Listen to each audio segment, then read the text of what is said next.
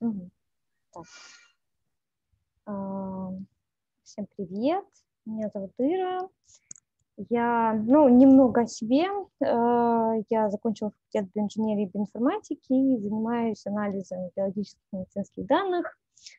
Вот, занималась этим в науке, но сейчас вот работаю биостатистиком в так называемом CRO, то есть это Clinical Research Organization, компания, которая специализируется на проведении клинических исследований.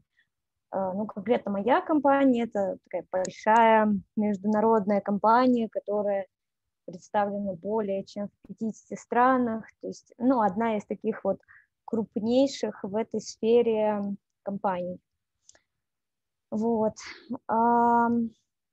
небольшой дисклеймер э, в вопросах, которые вы писали, есть там что-то про лекарства, да, и в принципе, ну, я буду говорить про какие-то конкретные лекарства, да, я не врач, я ничего не могу вам советовать, ну, это мое, как говорится, субъективное мнение, да, вот, не воспринимайте это как совет лечиться.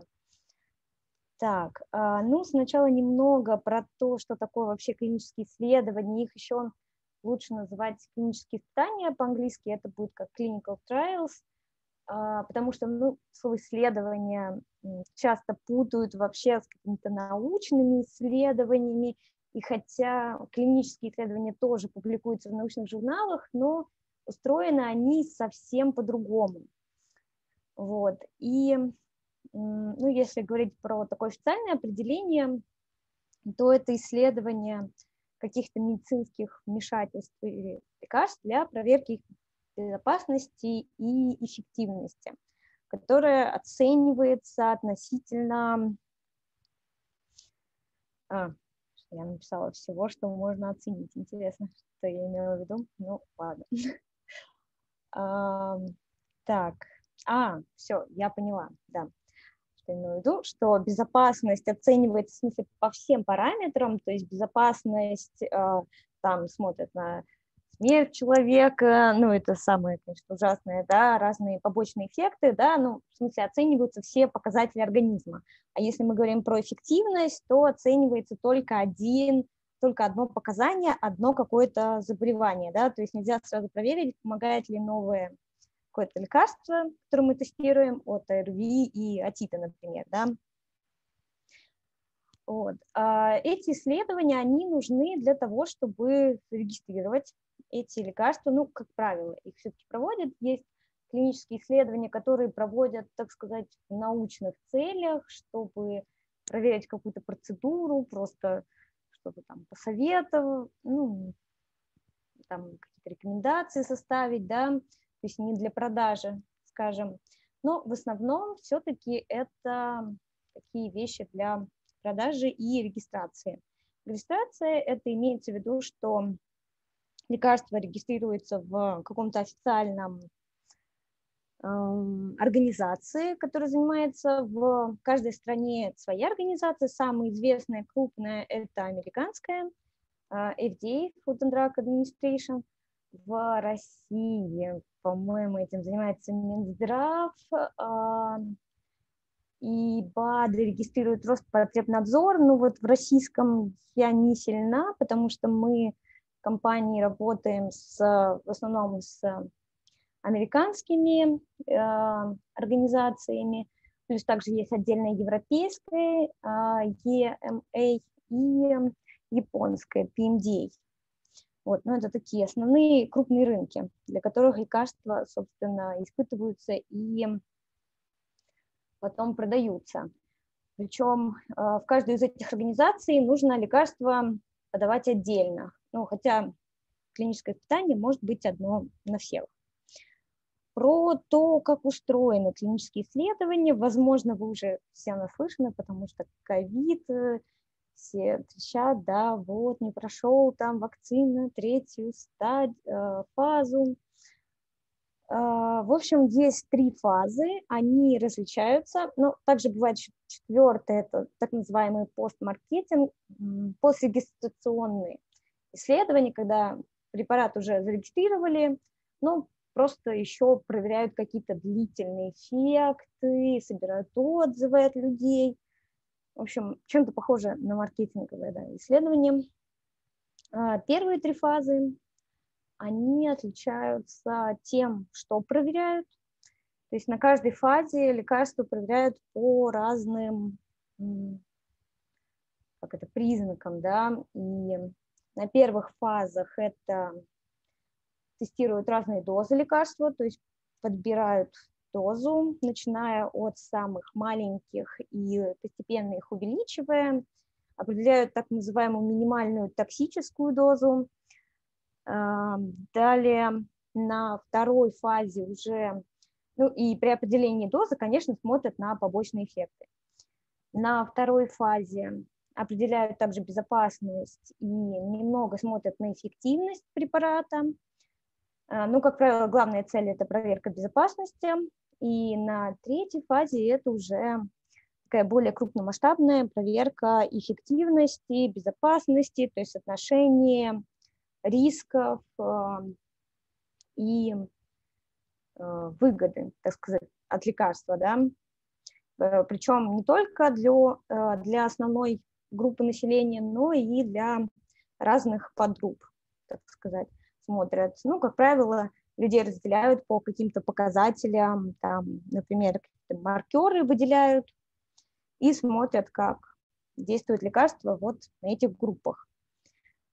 А, и в каждой из фаз участвует разное количество людей. Но вот здесь я нашла картинку по какому-то определенному заболеванию, которое называется ФОП. Я, честно говоря, даже не знаю, что это такое ФОП какая-то редкая болезнь, видимо, потому что здесь довольно мало участников, обычно участников э, гораздо больше, особенно на третьей фазе, то есть ну, на первой примерно всегда так и бывает несколько десятков, на второй может быть уже там и сотни человек, а на третьей там тысяча, ну вот как например, при тестировании вакцины от коронавируса, там до нескольких тысяч человек может, в принципе, доходить количеством. Вот. Ну и внизу вот здесь данные, это конкретно, видимо, этого ФОП касаются, и я не уверена, по-моему, по всем лекарствам немножко другие данные, дальше я их привожу про то, сколько... О, фибродисплазия, класс. А, сколько лекарств отсеиваются на каждом этапе. Ну и перед клиническими испытаниями есть еще до, так называемые доклинические испытания, когда лекарства исследуют не на людях, а на культурах клеток, на животных, э, как-то инсилика могут проверить, то есть ну, какое-то моделирование сделать, компьютерное, например. А, и только после этого лекарство может поступить именно на клинические испытания. Вот. А здесь картинка про то, как вообще все это работает а, с точки зрения бизнеса, так сказать, вот эта вот вся регистрация, чтобы дальше понимать вообще про цели фармкомпании в этом деле.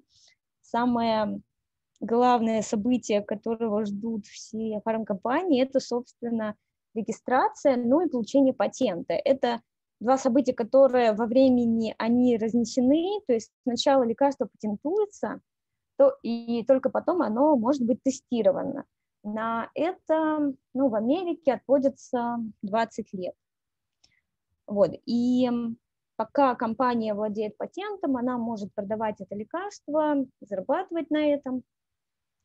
После истечения срока патента уже другие фармкомпании могут производить так называемые дженерики, да, то есть с тем же действующим веществом.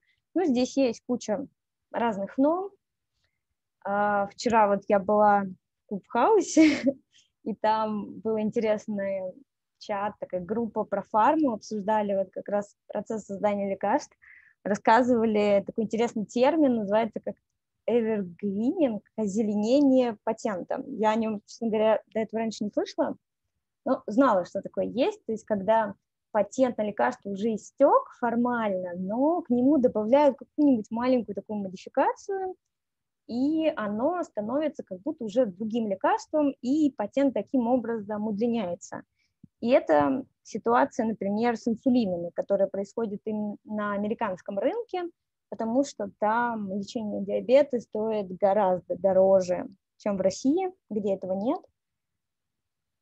Вот, там инсулины, они постоянно как-то немного модифицируются, и поэтому такие дорогие. А здесь на картинке, что здесь показано, здесь показаны, собственно, затраты на разработку и тестирование лекарств. Здесь интересно то, что самые дорогие, на самом деле, затратные процессы – это не разработка лекарства, как многие могли подумать, то, что ученые, да, там сидят, проверяют, это на самом деле копейки по сравнению с деньгами, которые тратятся при именно тестировании в клинических исследованиях. Вот. И, ну, соответственно, зарабатывать они уже начинают фармкомпании только вот когда зарегистрируют это лекарство. А, так, ну, здесь вроде все понятно. Если есть какие-то вопросы, что-то я говорю непонятно, вы говорите, я могу остановиться. Так, вот по этой части все понятно, да? Хорошо. Немного про историю клинических исследований, чтобы вы просто понимали, почему вообще все это так происходит, потому что клинические исследования – одна из самых, можно сказать, забюрократизированных, что ли, вещей. А, там очень сложная регуляция, и все это случилось не просто так, это, можно сказать, все эти правила, они написаны человеческими жизнями, то есть все, что вот требуется, это действительно много лет уже люди за этим наблюдали. Началось все это Джеймс Лин, который на корабле там буквально на десятки матросов проверил, какое лекарство помогает от цинги. Он сравнивал разные виды лечения. Удивительно, он пытался их лечить соленой водой, вообще непонятно чем. Но, слава богу, там были апельсины, и они помогли. Вот. А, так до этого почему-то люди не очень догадывались, не был распространен подход, ну там какие-то травки, что-то вот, а, были разные теории про жидкости, которые там где-то накапливаются. В общем, все это было такое на грани магии, непонятное. А, так, а, еще одно заметное событие в клинических исследованиях – это так называемая талидомитовая трагедия. Я о ней, честно говоря, сама вот услышала буквально, может быть, год назад, когда посмотрела сериал. Там целый сезон посвящен вот этой трагедии, причем ну, кому интересно, можете посмотреть, оно так снято в детективном, можно сказать, жанре, где врач пытается понять, что же происходит вот с этими детьми. И, э, в общем, это реальная история. Порядка 8-12 тысяч детей пострадали от приема талидомида. Это лекарство, оно использовалось в Германии и в Америке как успокоительное и средство для, от тошноты. И беременные его очень активно использовали, хотя оно было протестировано только на животных. На животных оно не показало никакой а, тератогенного эффекта.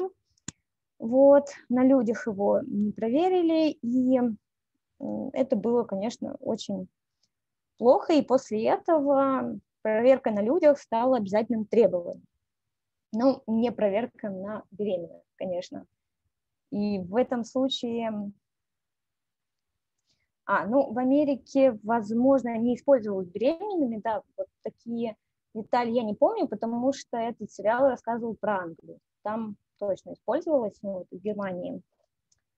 И, ну, в принципе, если бы проверили на людях, то, наверное, они бы поняли, что побочные эффекты достаточно сильные, потому что там еще по-моему, на почки или нервы были побочные эффекты не только у беременных.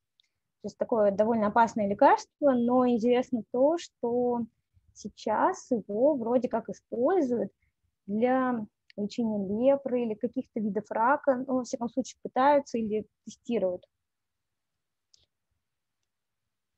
Так, ну, также про то, почему вообще все эти клинические исследования такие строгие, то, что часто случаются истории с подделками результатов клинических исследований.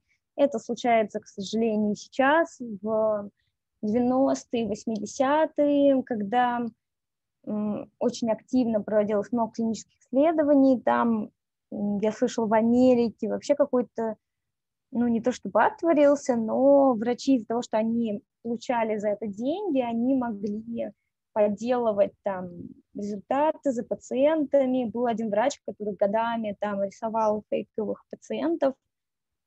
Но, слава богу, сейчас э, такое случается очень редко, потому что за всем этим очень следят, и особенно за данными. Ну и как вообще э, работают с данными, это я чуть дальше расскажу. Так, ну что вообще тестируют? На самом деле тестируют не просто, да, там лекарство, вот какое-то конкретное помогает, не помогает, там, по сравнению с плацебо, но тестируют разные дозы. Сейчас часто тестируют разные комбинации лекарств, а, режимы дозировки. Ну, вот здесь я привожу несколько примеров исследований, потом я вот кину ссылку на эту страницу Notion, можно будет посмотреть. На сайте clinicaltrials.gov, это вообще сайт, где собираются ну, официально все, требу, э, все результаты и описание есть всех клинических исследований. Их можно посмотреть, ну, которые публикуются. То есть если исследование регистрируется, то оно вроде обязательно должно быть на этом сайте. Если исследование не регистрирует, а лекарство не регистрируется, там уже по желанию э, тех, кто его организует. Так, ну, также в клинических исследованиях э, тестируют различные процедуры, например, какие-то операции, диагностические процедуры, радиотерапию, там проверяли эффект массажа, иглукалывания, то есть не только лекарства. Вот, и здесь э, интересный пример, который на самом деле меня в каком-то смысле задел, потому что если бы я видела это исследование раньше, возможно, там, моим близким родственникам это бы не случилось. И, ну, есть такая процедура, это мастектомия, правильно, по-моему. То есть это когда удаляют при раке груди молочной железы и могут делать просто это удаление, могут э, удалять соседние лимфатические узлы, даже если в них нет раковых клеток. И ну, часто э, врачи на всякий случай все равно удаляют эти лимфатические узлы, и, как показало исследование, в общем, в этом нет никакой особой пользы. Это не влияет на исходы так сказать, а, болезни. Вот. А, так, ну что еще проверяют? А, проверяют такие вещи, как диета, ну вот все, что может воздействовать на человека, какие-то физические нагрузки, вред курения, радиации. Собственно, с вредом курения связано одно громкое исследование, когда, ну, собственно, врач показал, что действительно курение негативно влияет и вызывает рак легкого, ему не особо поверили на тот момент, и очень долго сообщество, общество с ним не соглашалось. Вот.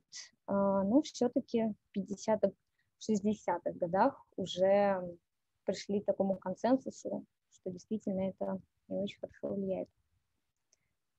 Так, а, ну, технически, как проводят клинические исследования. Я вот нарисовала такую схему. Здесь главные участники – это фармкомпания, которая производит, ну, их называют еще спонсор исследования. Они сотрудничают с клиниками, и клиники дальше участвуют врачи, которые дают лекарства своим пациентам. То есть схема, когда ну, вот есть альтернативный вариант, когда нету клиник и врачей, в принципе, это не обязательно. Это так называемые децентрализованные исследования. А, ну, даже сейчас они проводятся довольно редко, потому что все-таки такая традиционная схема с врачами и клиниками, потому что по ходу исследования собирается очень много данных о пациентах. Пациенты постоянно приходят на так называемые визиты, где э, они заполняют разные опросники, сдают анализы, проверяют у них, ну, собственно, ход болезни. Вот. А, ну и здесь на этой схеме показано так схематично по цветам, что такое рандомизация. Возможно, многие слышали, да, что рандомизированные исследования гораздо лучше, чем нерандомизированные. Но рандомизация имеется в виду, что в группы лечения, э, группу сравнения попадают пациенты случайно.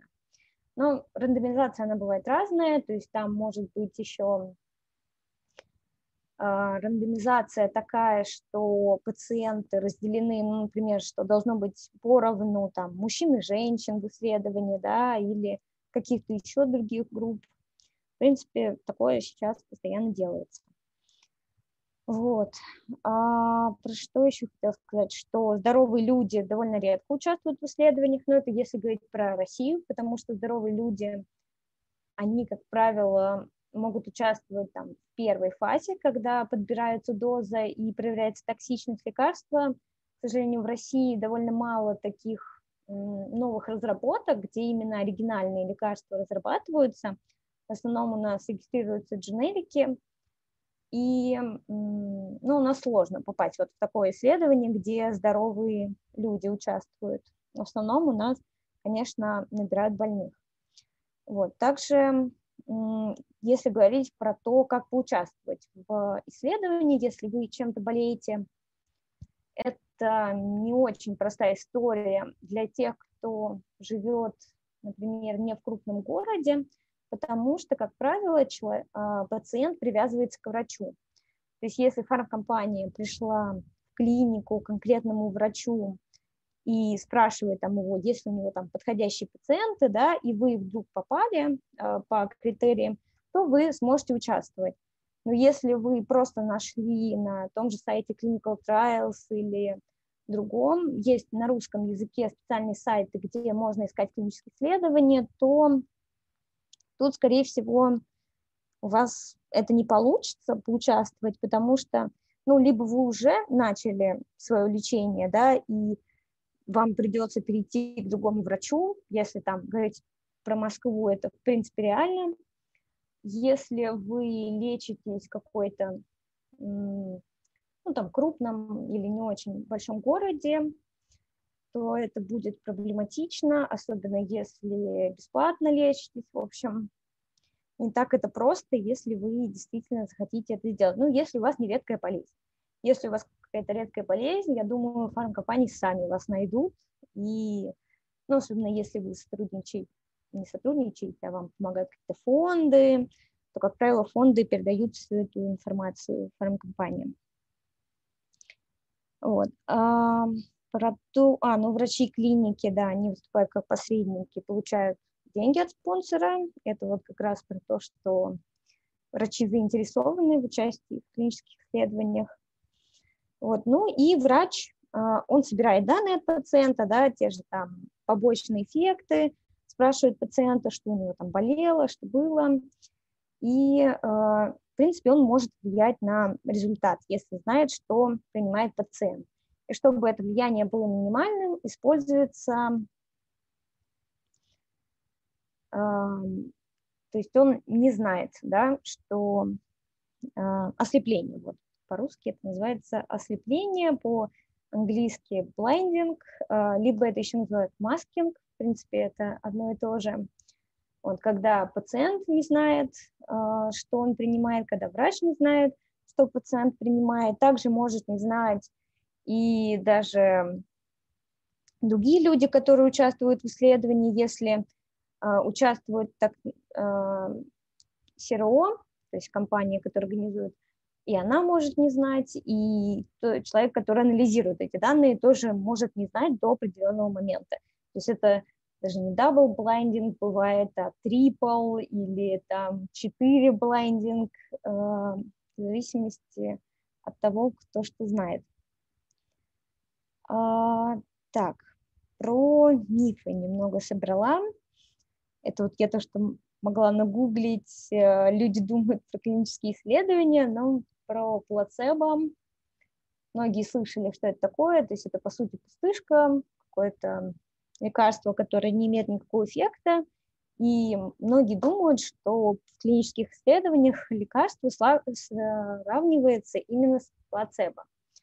Но на самом деле это не так, потому что для большинства болезней, для которых новые лекарства разрабатываются, уже есть хоть какое-то лечение, и по этическим нормам а, нужно сравнивать именно уже существующим лечением.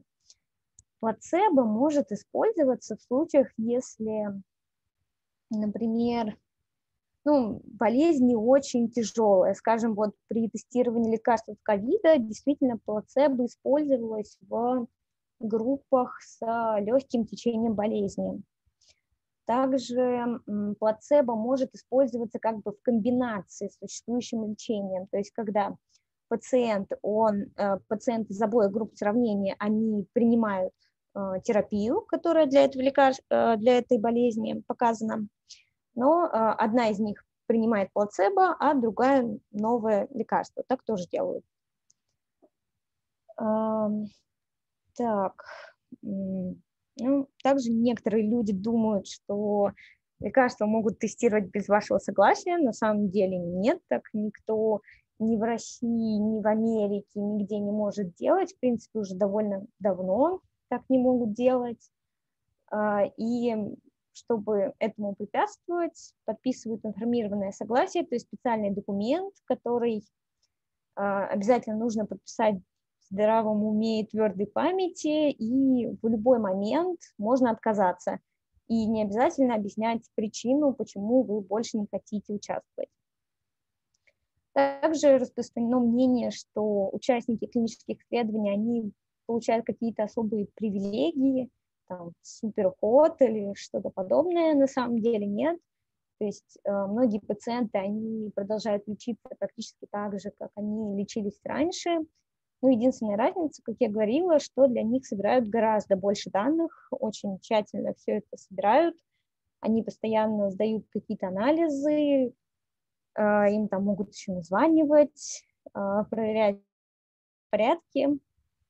В общем, в каких-то случаях, если заболевание не очень тяжелое, это может даже больше проблем иметь, чем какой-то выгоды для пациента. А, можно ли заработать? Клинических исследованиях, но, как правило, людям, пациентам платят только на ранних фазах исследований, то есть если это здоровые добровольцы. Ну, как, как я говорила, в России это не очень распространено, поэтому не уверена, что сможете заработать.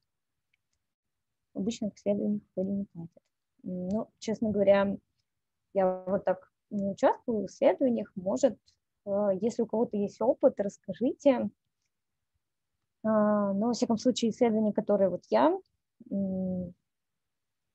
зачем участвуют, это хороший вопрос, но вообще участвуют, конечно, чтобы а, получить лекарство, которое еще не одобрено. Как правило, а, ну, если у человека там болезнь очень тяжелая, да, и у него последний шанс, то э, почему бы не поучаствовать.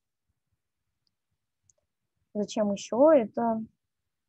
Если болезнь, в принципе, лечится, даже не знаю.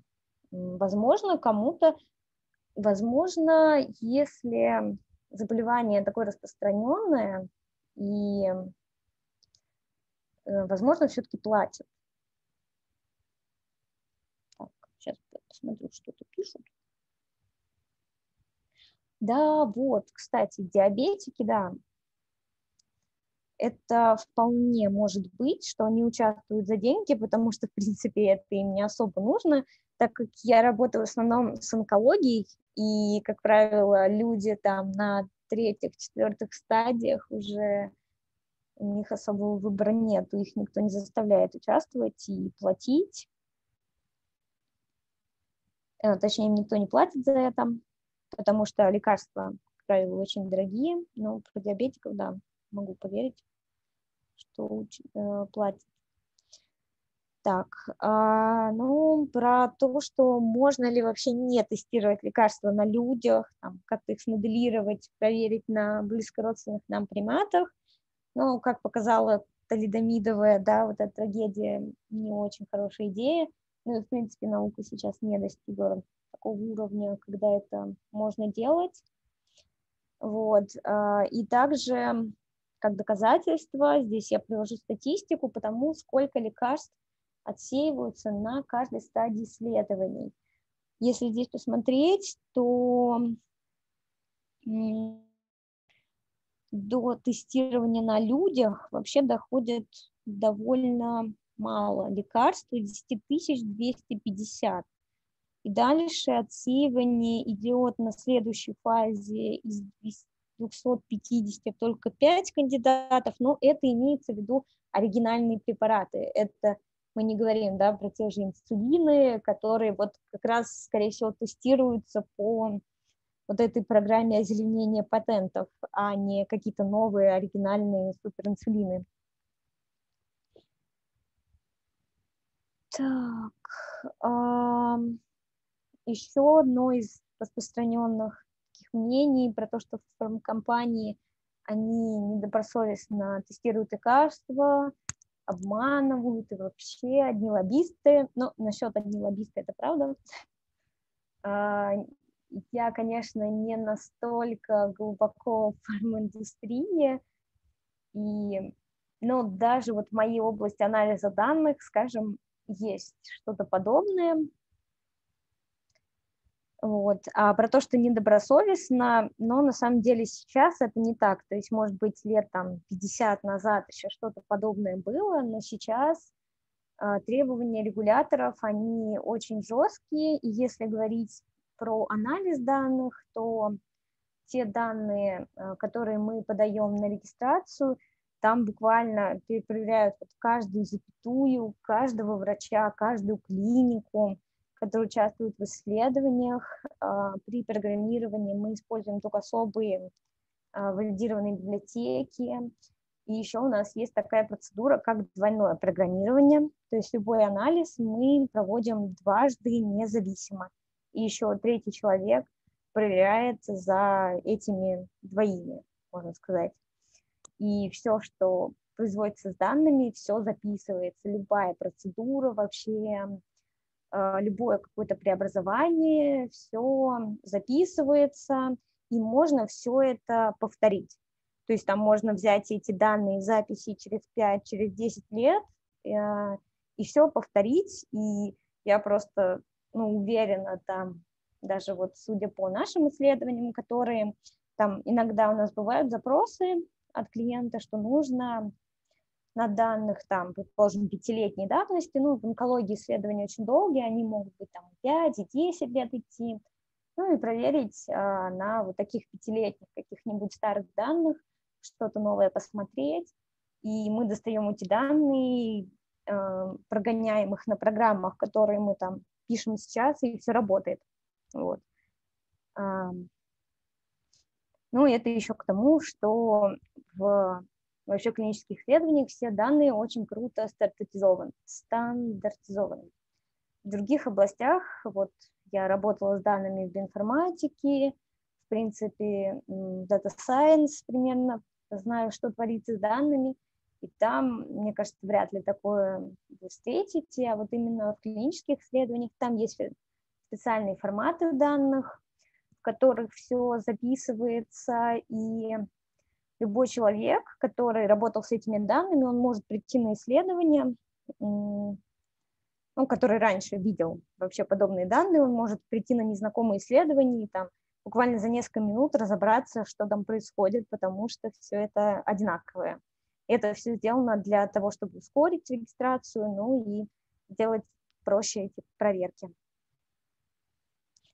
Ну, про лоббистов я, честно говоря, не очень хочу рассказывать, потому что как я говорила, не сильно с этим сталкивалась. И, в принципе, не то чтобы я не верю, что, э, что это плохо, да, но в какой области, скажем так, нету подобного. Мне кажется, фарма в этом смысле не самая такая плохая вещь.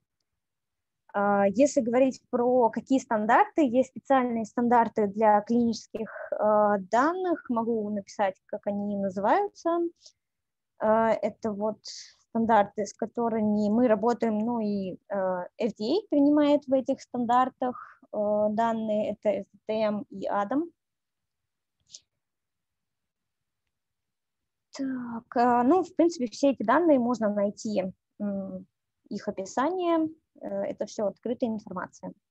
Ну и вообще по регистрации препаратов все это открытая информация, но, как говорится, хоть она и открытая, но специалисты регистрации знают гораздо больше, чем написано на сайтах, и если вы этим не занимались, и у вас есть желание что-то зарегистрировать, а, особенно оригинальные препараты э, в FDA, то это ну, очень сложная процедура.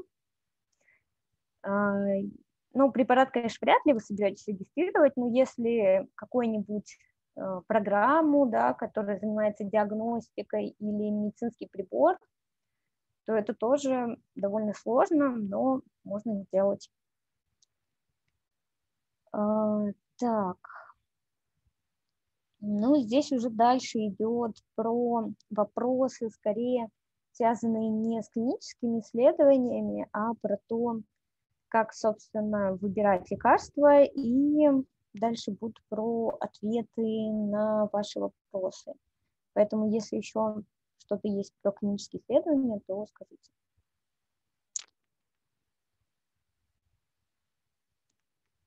Ну, ладно, все. У меня, у меня есть вопрос, на самом деле. Ты, а, ты да, анонсировала, да. Как, как, как, как, же, как же нас фарма-то дурит? Или ты про это, это расскажешь было, еще? Это был на самом деле такое рекламное завлекалово, потому что фарма нас не дурит. И, э, в общем, ну, я не считаю, что нас кто-то дурит. Э, и это все вранье, один из тех мифов, э, которого на самом деле нет. Э, никто нас не обманывает. Э, содой нельзя вылечить рак. Вот у меня есть тогда еще серьез, более серьезный вопрос такой. Как вообще обеспечивается при э, выборе людей подходящее нормальное распределение?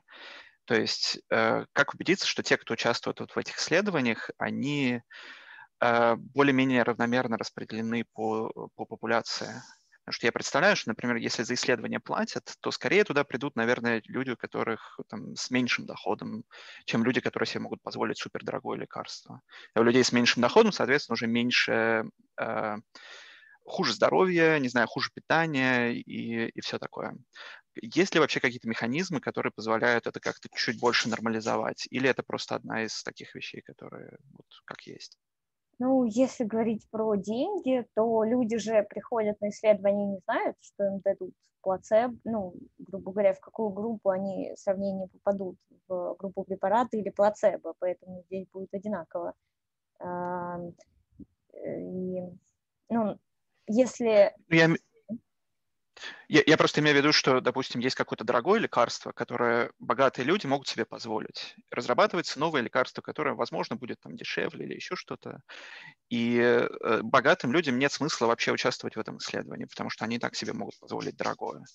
И в исследованиях тогда будут участвовать менее богатые люди, у которых, соответственно, есть э, определенный сдвиг в, в среднем, в нормальном распределении по популяции, э, там, в качестве общего медицинского обслуживания?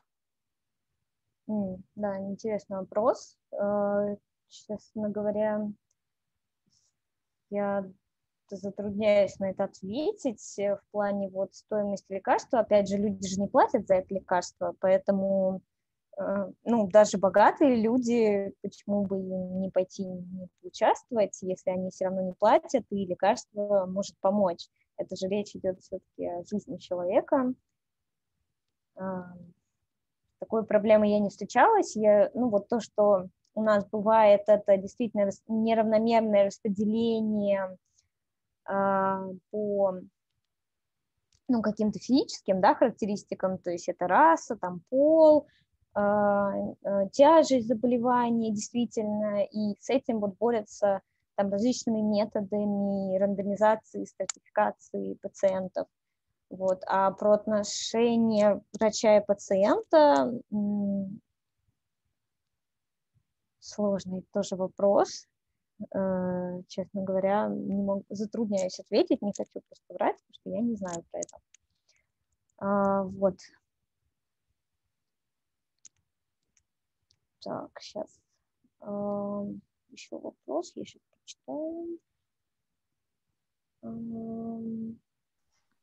Я думаю, что можно прочитать слух, на самом деле, для а, тех, кто будет да, смотреть, потому что чата а, вопрос, а, что очень большое количество лекарств не лечит заболевание до конца, пытается сделать его хроническим, тот же рак или лечение хронических заболеваний. А, это уже другой. А, но здесь это скорее не про клинические исследования, а просто про какую-то позицию современной медицины, про то, что хотя бы пытаются купировать, да, ну, вообще, в идеале, конечно, хочется вылечить до конца, если говорить там, например, про ВИЧ, да, заболевания, которые всю жизнь люди на лекарствах, но это просто невозможно, да, во многих случаях. Если говорить про рак, то там э, очень большая сложность именно в побочных эффектах. То есть большинство новых лекарств от рака, которые разрабатываются, они не только а, эффективность оцениваются очень важно, но и побочные эффекты, потому что, как вы знаете, у химиотерапии а, такой традиционные очень сильные побочные эффекты, и в каких-то случаях проще применить более щадящее лекарство, да, но не до конца убить опухоль, чем убить там человеку почки, сердце и печень этим лекарством. Вот. То есть это такой сложный выбор. Про кардиологические заболевания, честно говоря, сложно здесь сказать. Вот я с этим не сталкивалась особо и не очень понимаю, что значит хронические кардиологические заболевания, что имеется в виду. То есть, когда человеку, там, например, не заменяют аорту, положим, а он так и ходит больной и как-то поддерживают лекарствами, это сложный вопрос, уже связанный, возможно, со стоимостью лечения, там, какими-то, опять же, побочными эффектами. Каждый случай, каждую болезнь здесь надо рассматривать индивидуально. А другой вопрос или комментарий. А, в исследованиях участвуют те люди, в которых смогли упросить врачи. А, поэтому кажется, что обеспеченность пациента роли не играет. Ну, да, это я. Так, ладно, давайте про а, то, как выбирать лекарства. И там был еще вопрос про что вообще стоит ли читать PubMed. А, но там был вопрос про айтишников, ну, конечно, это не только к айтишникам относится. Так, вообще, как выбирать лекарства, да, ну, часто мы сталкиваемся с тем, что нам выписывают целую кучу лекарств, и непонятно вообще, что с этим делать, принимать это или нет. А, и, ну, я здесь выписала такие правила, которыми я руководствуюсь в этом деле. А, ну, во-первых, одобрено ли оно FDA, а, это очень важный показатель, но вот здесь я подчеркнула зеленым то, что я считаю хорошим признаком, а красным то, что нехорошим. Вот. А, ну, как я говорила, FDA у него очень строгие правила, и поэтому я считаю, что если одобрили, то там уже с большой вероятностью все нормально. Так. Про то, что если в составе э, прописаны, например, антитела или какие-то белки, и это таблетки для приема внутрь, а не для инъекции, то ну, это не подействует. Вот.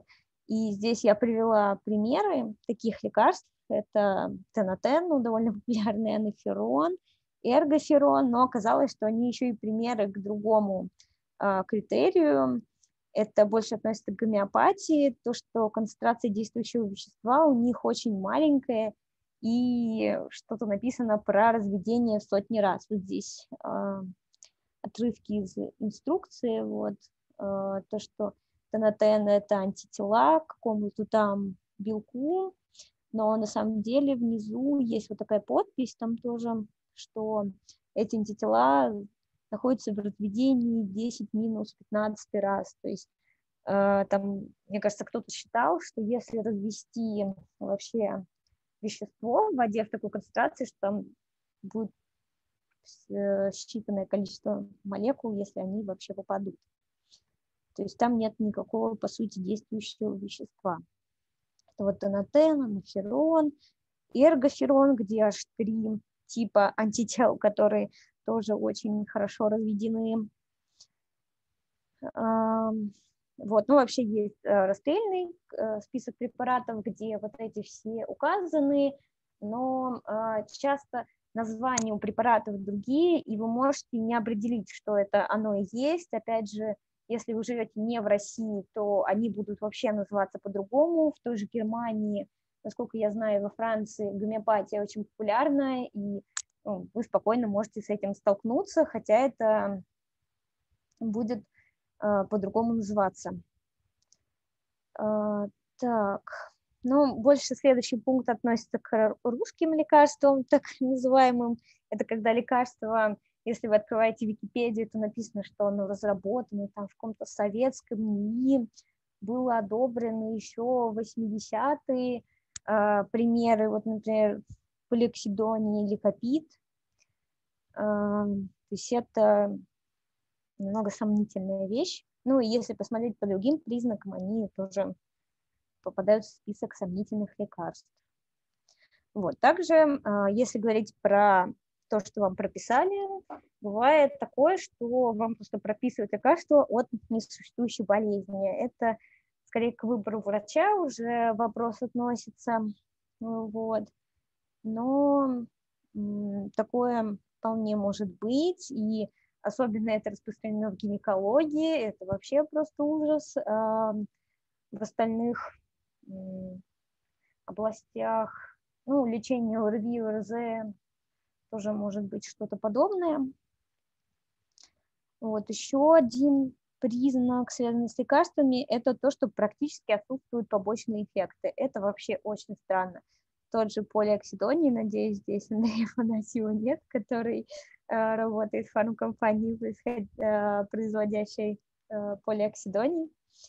Э, вот. Э, то, что у него в показаниях написано, что он там чуть ли не рак лечит и вообще куча разных болезней, но побочных эффектов нету вообще. А, то же самое анаферон, у него побочные эффекты минимальные, да.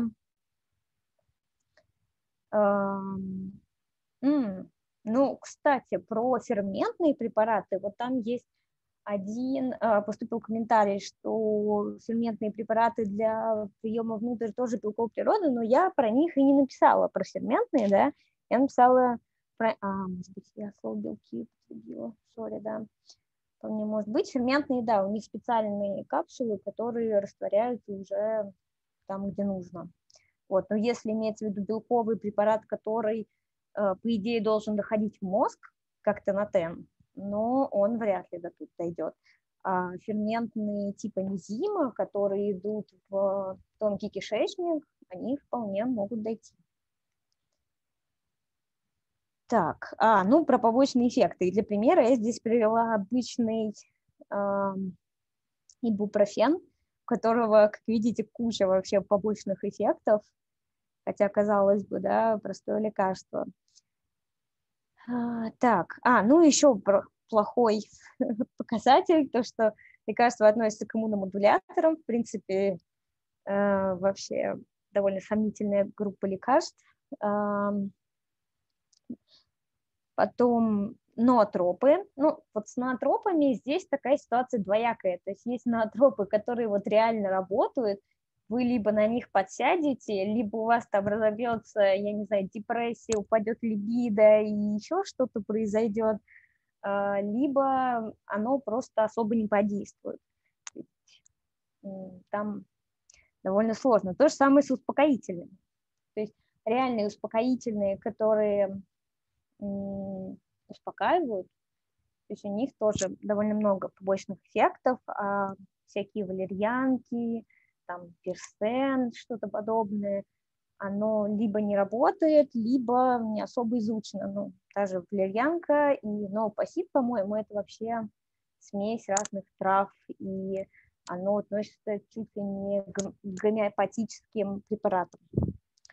А, вопрос поступил, почему столько побочек у ибупрофена. Ну да, ибупрофен довольно серьезное вообще в этом плане лекарство, его нужно принимать с осторожностью. Тот же анальгин, да, он запрещен в Америке, в Европе, но в России вроде он еще продается. То есть если лекарство давно на рынке, так сказать, и все его пьют, это не значит, что оно супер безопасное и ничего не будет.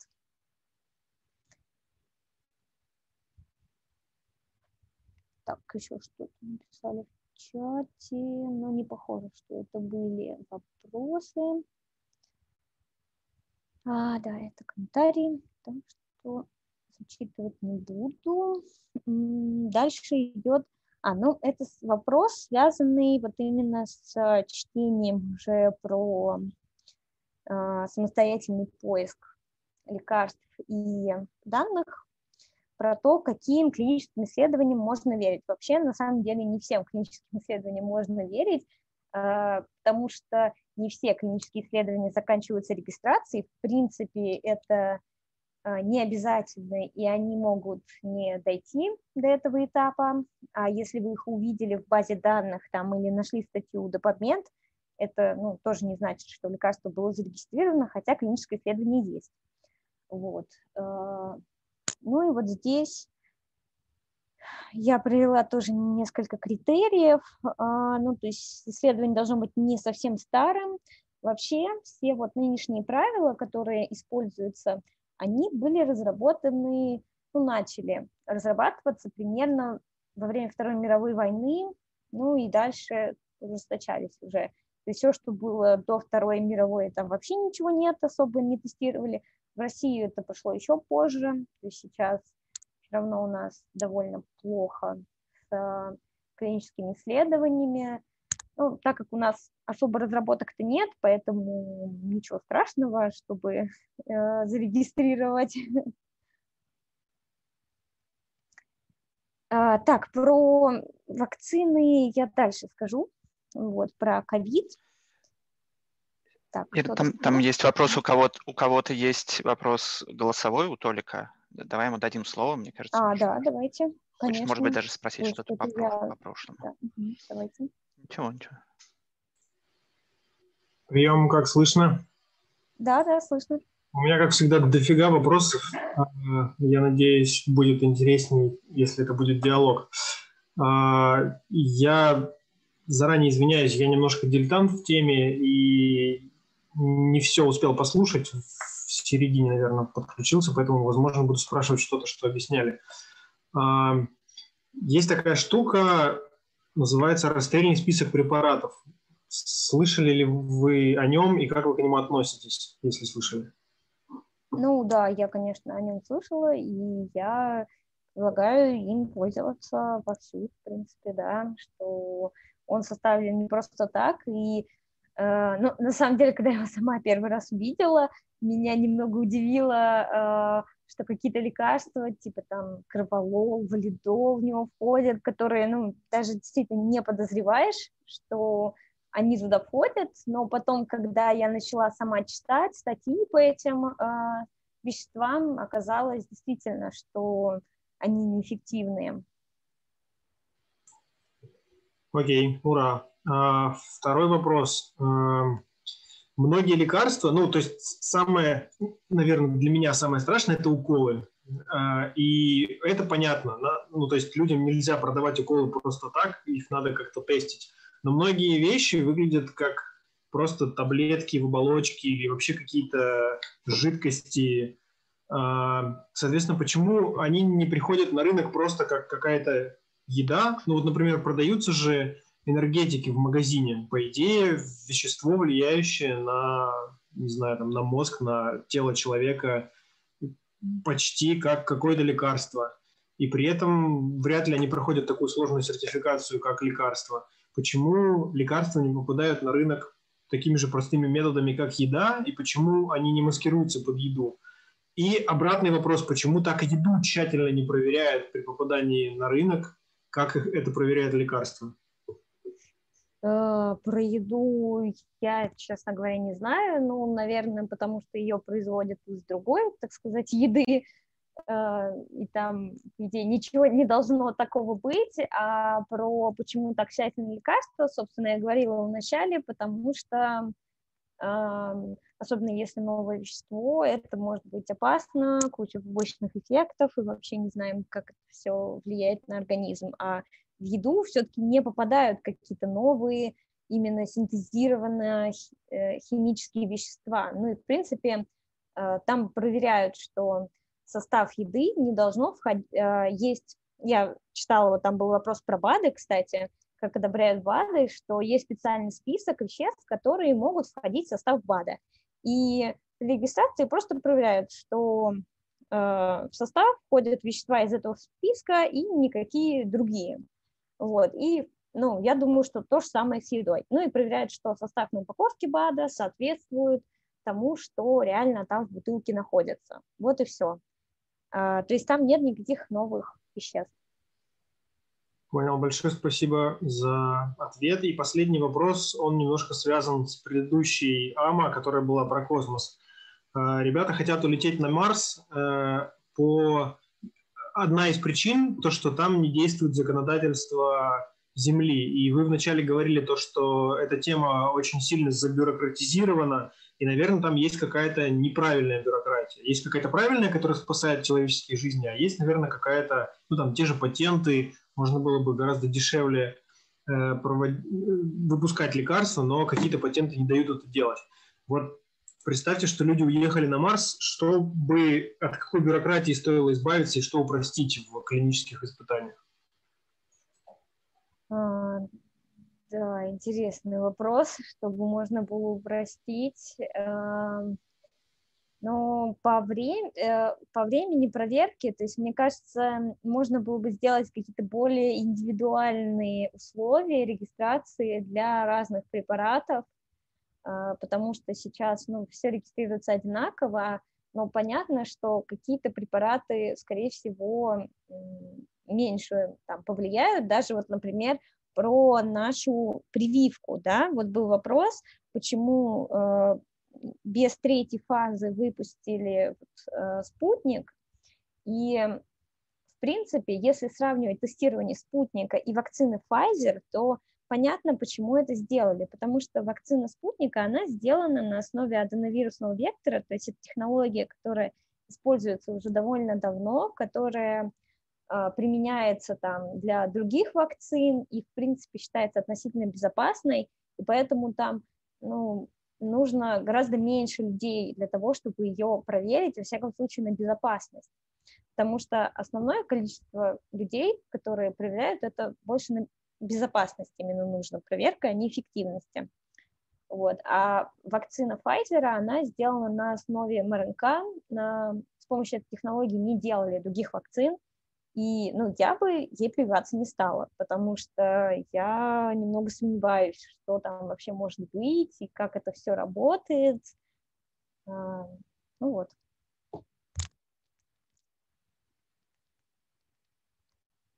Так. Ну, слушайте, я еще вам тут ответы на вопросы написала. Вообще, сейчас я вам э, расскажу про те, которые были в к посту заданы, да, вот стоит ли айтишникам читать подмены.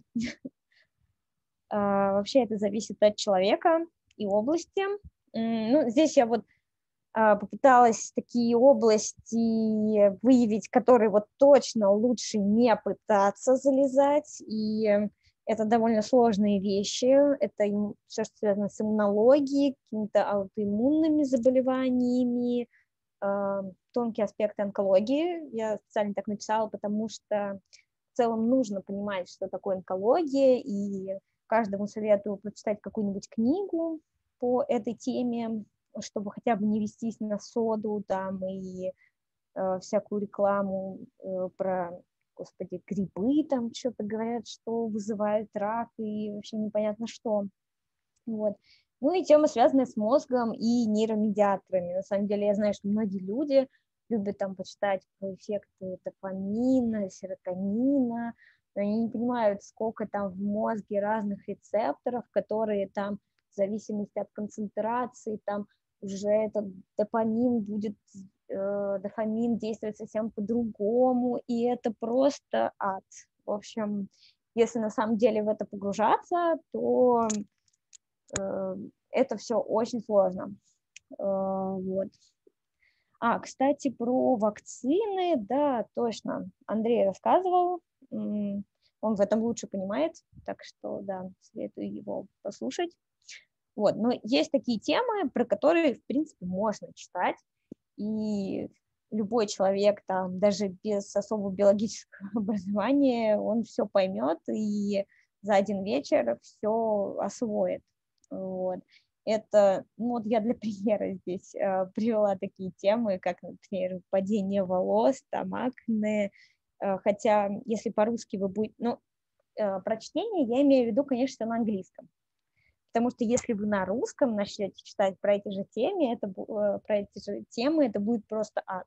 Ну, либо зайдете там на форумы, э, в общем, этого делать не стоит, но на самом деле по этим вопросам есть уже консенсус, и там Э, все точно понятно, почему возникает, как лечить, какие действующие вещества. Просто там я могу вам сказать по пальцам, э, что как происходит. Э, так, это заболевание, передающееся половым путем, то есть там тоже все понятно, можете читать вообще, моногенные заболевания, пожалуйста. Ну и таких тем, в принципе, их много, вот и вы можете самостоятельно понять, если по теме консенсус, а, если вы посмотрите на какие-то крупные известные журналы, что по каким темам вообще пишут. Ну, если открыть там Nature, Science, Lancet, Cell, тот самые такие топовые журналы, и в основном там статьи как раз будут на темы, которые вот э, входят в круг запрещенных для тех, кто особо не разбирается в теме. А по темам, которые я вот написала простые, там вы ничего не найдете, потому что всем уже все понятно и ничего там нового не происходит. Вот, и вы можете даже там какую-то тему предложить, мы с вами э, попробуем посмотреть э, какую-нибудь болезнь, да, стоит ли вам про нее читать, и там будет довольно очевидно. Эм, так, ну и дальше про то, что если вы все-таки соберетесь немного почитать, на какие параметры смотреть, про журналы. А, ну, здесь я провела количество цитат, сколько э, процитированы статьи про рак. В общем, видно, что эта тема в топе, и вы все это за всю жизнь, ни я, ни вы, никто не сможет прочитать, к сожалению, такая обширная тема. Вот, ну здесь про то, какие журналы не надо особо доверять, есть такие журналы, вот. Ну и вообще про PubMed, то есть PubMed, в принципе, это такой большой Google научных статей, а, которым просто ссылки на статьи на их издательствах, да, на сайтах, то есть это не какой-то источник проверенной информации ни в коей мере, вот, и, в принципе, любой журнал, даже если мы говорим рецензированный, то он не является вот таким источником достоверной э, информации, потому что очень много разных «но», которые я тоже вот перечислила здесь, что люди не публикуют, например, отрицательные результаты, что, в принципе, никто не заинтересован в публикации достоверных результатов, ну, не то чтобы люди не хотят их публиковать, но есть очень много способов публиковать недостоверные, либо какие-то мутные результаты, а, и все это люди спокойно делают, особенно если эти люди из Китая. Поэтому с особой осторожностью относимся к а, статьям, где все из Китая. Ну и в России, в принципе, есть такая проблема. А, потому что это вот те страны, где гранты научные дают именно по количеству статей, а не по их качеству. Что в Европе, в Америке с этим проще, но опять же зависит от института, то есть каких-то местах есть там требования, чтобы удержаться на позиции, нужно опубликовать какое-то количество статей, но, как правило, это все не настолько жестко. А, вот. Ну и, в принципе, если говорить про клинические исследования, то я советую читать, смотреть Clinical Trials сайт, потому что там все очень просто и понятно а, расписано, то есть там не нужно читать текст. Вот сейчас покажу пример исследования. То есть там все разбито по таким вот категориям. А, вот это исследование про сравнение средства для а, выпадения волос. А, здесь сравнивают разные вот содержания действующего вещества, как оно действует. Ну и вот здесь есть описание этого исследования. Сейчас. А, вам видно, да? Я же шарю. Да-да, все видно. Так, вот здесь есть описание, а, что какие вещества сравниваются, да, вот тут пишут рандомизированные, сколько было, маскинг, это имеется в виду бландинг, ослепление, а, вот.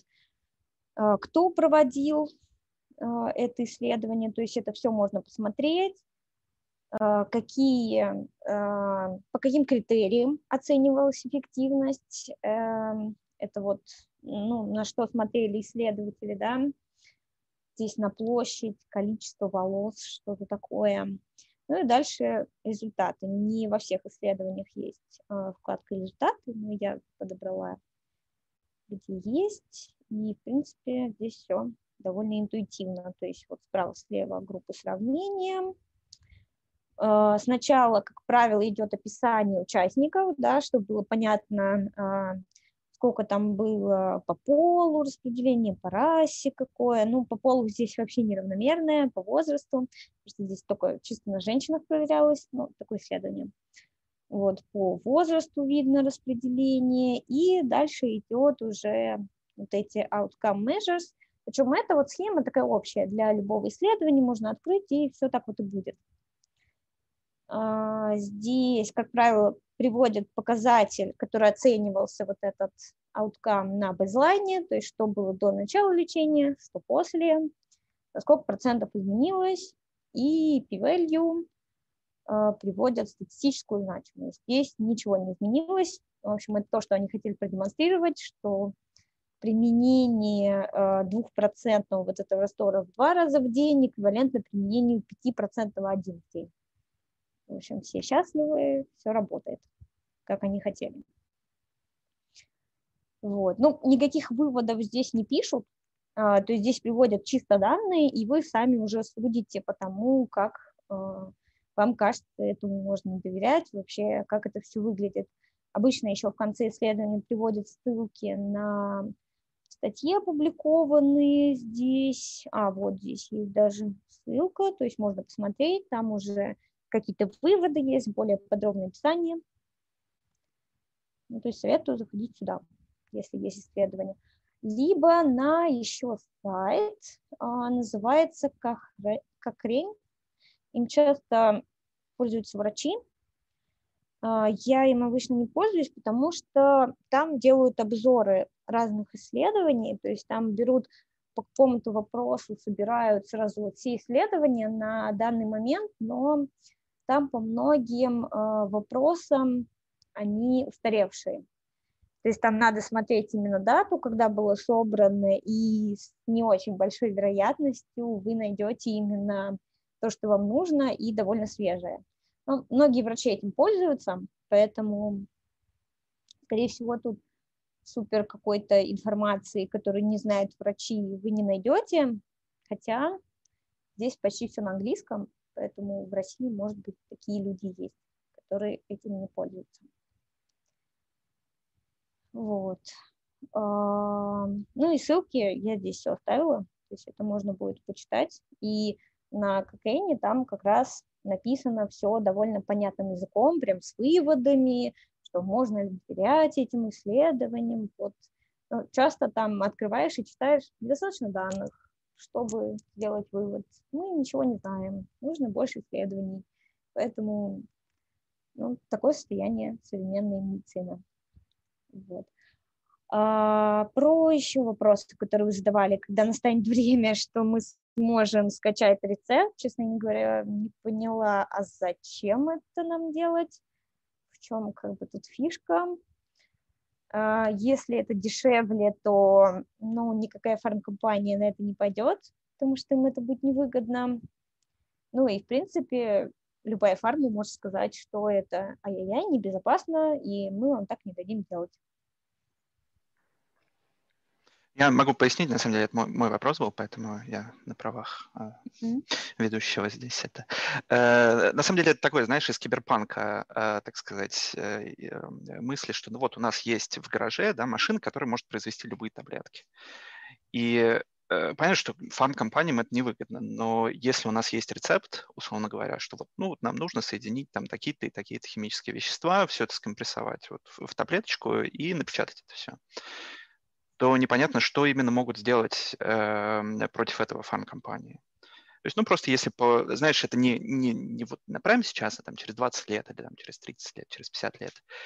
В, в принципе, е, е, может ли быть такая возможность, что мы взяли э, и вот у себя в гараже сделали себе таблетки, которые нужно вот прямо сейчас там от головы принять, там, не знаю, ибупрофен, ибупрофен закончился, ты пошел, нажал кнопку, и у тебя вот э, выпала таблеточка ибупрофена или э, парацетамол или как, какой-нибудь еще. А, ну, Вообще, ну, мож, может ли такое быть? Или... Ну да, интересный вопрос, но здесь зависит от того, какое вещество. Если это низкомолекулярное вещество типа ибупрофена, то, скорее всего, нет, потому что там очень сложные технологические, вот эти химические процессы. А, для каждого вещества они разные. А, и это будет очень сложно сделать, я думаю. А если говорить про биологические препараты, то есть это на основе антител, которые ну, сейчас в основном используются для лечения того же рака, то это выглядит вполне реально, потому что сейчас там тоже э, редактирование, там, например, генов, м, продают даже специальные наборы для школьников, сделай там редактирование гена бактерий. То есть это все можно сделать, и в этом плане последовательность сама вот этого белка там или что вы будете синтезировать, она не очень-то важна. Ну, то есть э, одним и тем же способом можно делать разные последовательности, генерить. Ну, сейчас, конечно, это все довольно дорого и тоже не так-то просто, но со временем я это думаю, что еще больше удешевится, и будет очень много таких подпольных гаражных лабораторий, скорее всего. А, так, вот здесь такой довольно сложный вопрос. По вашему мнению, исследования в каких областях медицины хуже всего соответствуют критериям доказательности? Но мне кажется, что это психология, психотерапия, потому что там вообще сложно с критериями и непонятно, как оценивать эффект, а, плюс это какая-то субъективная такая вещь. Вот. Ну, именно про эффекты психотерапии, да. Ну, это, конечно, все, что связано с питанием и БАДы, потому что здесь очень много некачественных исследований, исследований, которые э, каким-то образом спонсируются производителем, и ну, в целом слишком сильные старые убеждения, которых даже ученые еще не могут избавиться. Вот. А также про проблемы с доказательностью – это применение многих лекарств на женщинах и на различных этических группах, потому что ну, до там, какого-то момента, в принципе, женщин э, бывало, что и не включали в группы для тестирования лекарств, и некоторые лекарства вообще не тестировались отдельно на женщинах. Ну, либо не смотрели, какое есть там различие в побочных эффектах, либо в эффективности э, на женщинах, ну, не говоря уже там о каких-то других представителях рас. Также есть проблемы с доказательством у старых лекарств. Ну, с ибупрофеном, на самом деле, я посмотрела, там не все так плохо, он э, довольно неплохо изучен, но хотя периодически у него всплывают какие-то интересные эффекты. Помню, я читала как-то статью, что частое употребление мужчинами ипупрофена приводит к снижению уровня тестостерона, если там пить его а, почти каждый день, при том, что ибупрофен – это лекарство практически от всех болезней, там разных воспалительных, от всяких видов боли, так что аккуратней. Вот. А, ну, также проблемы с доказательством и лекарствами для детей и беременных, потому что с каждым годом этические нормы все жестче становятся, и люди не хотят на этих группах ничего тестировать. А, вот. Ну и про то, что соответствует ли лекарство критериям, как я говорила, что если оно зарегистрировано в нормальных организациях, то все будет нормально. А, ну и сложно людям с редкими какими-то генетическими заболеваниями, потому что там просто нереально найти пациентов для тестирования, к сожалению. А, вопрос, как найти нормальных врачей и понять, что диагноз врача неправильный. Про это, на самом деле, я писала комментарий, был под, э, пост про врачей, я просто скопировала свой старый комментарий. А, вот. Но здесь я привела типа аналога, только расстрельный список врачей, но не расстрельный, а, а такой доказательный список врачей.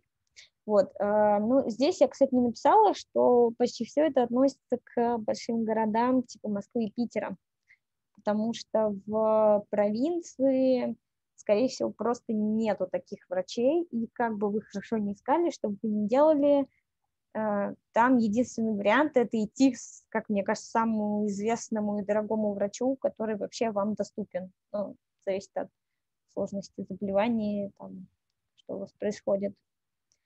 Вот. А если все-таки выбор есть, то советую подписаться на каких-то врачей в инстаграмах, в телеграме. Многие сейчас врачи ведут свои каналы, объясняют и принципы доказательной медицины, и просто пишут довольно интересные статьи.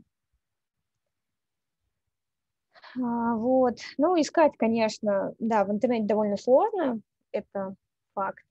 Вот, но так как если вы чем-то особо не болеете, да, то там девушкам я бы вот советовала подписаться там гинеколог, там, связанный с э, детьми что-то, и им, наверное, этого хватит. А всем остальным можно прочитать там не так уж много всего нужно.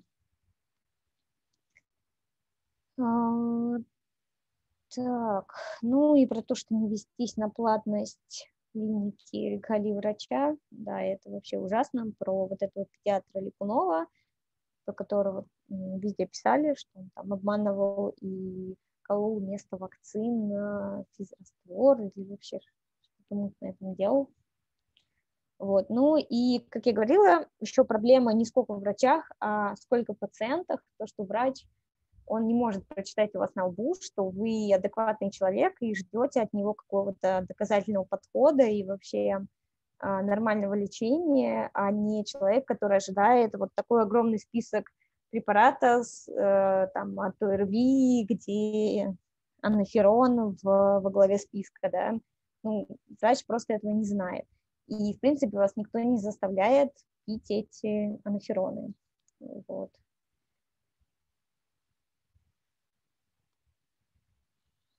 Так, ну, следующий вопрос. Почему выпускают с недоказанной эффективностью? Как можно повлиять на удаление таких лекарств из магазина? Почему выпускают? Ну, потому что это деньги, да, это бизнес, и значит, э, позволено так делать, особенно в России. Вот, повлиять на это довольно сложно, потому что, как правило, выпускают такие препараты, которые не сильно вредят, да, даже гомеопатия, и, скорее всего, у них нет никаких побочных эффектов, и вы ничего не сможете с этим сделать, кроме как не покупать это лекарство и всем советовать его не покупать. Но если вы все-таки купили лекарство, которое а, имеет еще эффекты и как-то плохо на вас повлияло, ну, надо, значит, идти в суд, подавать, там как-то с этим разбираться. То есть в этом случае что-то можно сделать, в других вряд ли. Про гомеопатию БАДы, говорила, гомеопатия ничего не лечит, но вообще в России а, я обратила внимание, что есть два рода гомеопатии, не знаю, как в Европе, но В России продается такая классическая гомеопатия, это вот как ацилкокцинум, а, тенотен, где вот эти большие разведения и просто сахарные шарики, а есть еще гомеопатия, которая на самом деле нифига не гомеопатия. Это лекарства на основе трав, которые продаются в отделе гомеопатии. Они называются клинико-фармакологическая группа гомеопатический препарат, но на самом деле это не гомеопатия, и она может быть вполне себе опасна. А, как пример, это мастодинон, который довольно часто прописывают женщинам, и он действительно имеет эффект, то есть если вы будете пить и вообще почитаете про него, у него есть эффект, но я не уверена, что он как-то вообще испытывался там, на безопасность и эффективность, вот эти концентрации, да, а, состав, как он подбирался, это тоже никто не знает. Вот, с БАДами там все довольно сложно, скорее всего, они могут оказывать эффекты, если мы говорим про всякие травы, и их нужно с большой опаской применять, потому что они никак особо не проверяются, тем более а, если вы применяете еще какие-то лекарства вместе с БАДами, то БАД может влиять на действие лекарства, а это вообще никто не изучает. А если мы говорим про витамины, то там все не так страшно, то есть есть часть витаминов, минералов, которые можно пить, грубо говоря, сколько угодно, потому что они полностью метаболизируются и выводятся, ни на что не влияют. Например, витамин С, вы можете выпить огромную дозу витамина С, и максимум, что вы получите плохого, это проблемы с желудком. Вот. А есть такие витамины, передозировка которыми опасна. Это, например, D, витамин А, магний, которыми тоже можно отравиться. Точнее, не тоже, а а, Вот, про лекарства от ковида. Вот здесь я почитала, про то, какие лекарства на данный момент, потому что там постоянно что-то меняется, и то, что я читала полгода назад, до того, как я еще переболела ковидом сама, э, там уже много всего изменилось, проведены какие-то были новые исследования, и ну, я могу сказать, что если вы болеете легко, э, в легкой форме, то здесь обычные рекомендации, то есть это обычные жаропонижающие, болеутоляющие, муколитики. А если у вас тяжелая форма болезни, то там уже лучше даже не интересоваться, чем вас лечат.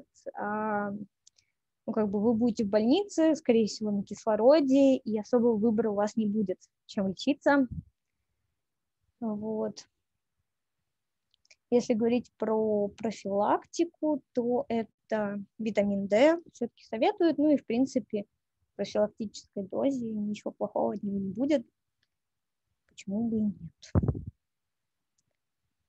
А, ну, что написала еще? А, про ремдизивир, то, что это лекарство тестировалось, но результаты спорные, и в целом я не уверена, что его можно купить. Вообще все препараты, которые хоть как-то в прессе, да, упоминаются, скорее всего, их даже не купить. И то, что мы знаем, они эффективны, это нам не поможет. Вот. Ой. Я решила открыть витамин D, ну ладно, не буду. В принципе, про витамины, даже если это не сильно помогает, то для своего успокоения почему бы и не попить. Витамин D считают многие, что полезно. А, там был вопрос, который еще один, на самом деле, отдельная тема для обсуждения. Я даже не знаю, стоит ли это всем рассказывать, но если вам это интересно, про то, чем занимаются биостатистики и биоинформатики, и, видимо, по то, как это понять. Расскажи, конечно, ну, хотя бы немножко, это а. интересно. Хорошо, да. Сейчас еще тогда вопрос по теме как-нибудь повысить напряженность иммунитета, кроме как переболеть и вакцинироваться. Это имеется в виду именно про ковид. Ну, вообще, это стандартные способы, которые везде пишут, да, то есть это больше спать, не стрессовать, не перерабатывать, заниматься физической активностью, там, э, хорошо, правильно питаться, да, там, пить, э, ну, мультивитамины, если вы чувствуете, что вам, возможно, не достает каких-то витаминов, вот. Ну, хотя многие не советуют пить мультивитамины, но э, как бы это такой сложный вопрос, витамин D, омегу-3 попить вполне это никакого вреда точно не принесет. И можно это рекомендовать. Вот. А, доз зависит все от дозы. Вот от дозы, то есть есть так называемые дозы витаминов, которые профилактические, то есть это довольно небольшие дозы, и если говорить про жителей России, то считается, что витамин D там в дозе, по-моему, 500 э, до 1000 каких там единиц, в которых он выпускается, это вполне себе безопасная доза и вообще, что его можно пить и без консультации, вот. А, ну, омега-3 это все равно, что вы рыбу поели, если вы, опять же, не глотаете ее дофига. А, про иммунитет, э, каких-то специальных лекарств, э, добавок все-таки нет. То есть это именно здоровый образ жизни поддерживать. А, вот еще, кстати, про ковид важный вопрос. Если вы переболели, если вы переболели, то вакцинироваться все равно советуют, вот, потому что вакцины, они все-таки направлены на создание антител против э, конкретных белков, которые именно помогают защититься от вируса более эффективно. То есть, если у вас есть такая возможность вакцинироваться, то лучше все равно вакцинироваться. А, вот. Ну, про дозы витамина D, честно говоря, я не хочу обсуждать, а, потому что Многие про это пишут даже вот в научных статьях, каких-то обзорах. Я довольно много про это читала. И ну, действительно спорный вопрос. И лучше там, если действительно хотите пить, то какую-нибудь небольшую дозу, а то, что выше, уже все-таки советоваться с врачом. Так, про Давайте лучше расскажу про биостатистику, биоинформатику, если по теме лекарств еще нет вопросов. Ну, наверное, можно микрофон включать, да? Э, как там работает? Ну, смотри, мы можем... Давай мы, наверное, остановимся с записью здесь, да, и тогда включим микрофон. Ну, давай. Классно, давай, спасибо тебе большое. Я, я скажу для тех, кто будет слушать, это было очень интересно. Я думаю, что мы все узнали кучу всего нового и, и получили ссылок для э, дальнейшего изучения.